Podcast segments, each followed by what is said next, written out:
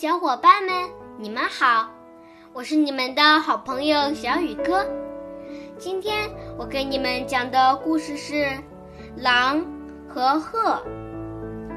有一天，狼的嗓子被一块骨头刺到了，狼去找鹤帮忙，请求鹤用尖长的嘴伸到它的嗓子里，把骨头拔出来。我会酬谢你的，狼补充说。鹤答应了狼的请求，毫不费力地把骨头拔了出来。狼谢过鹤热心帮助，接着转身离去。鹤大喊道：“我的酬劳呢？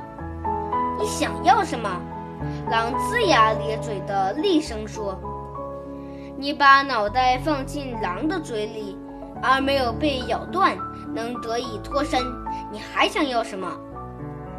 好了，今天的故事就讲到这里，明天见。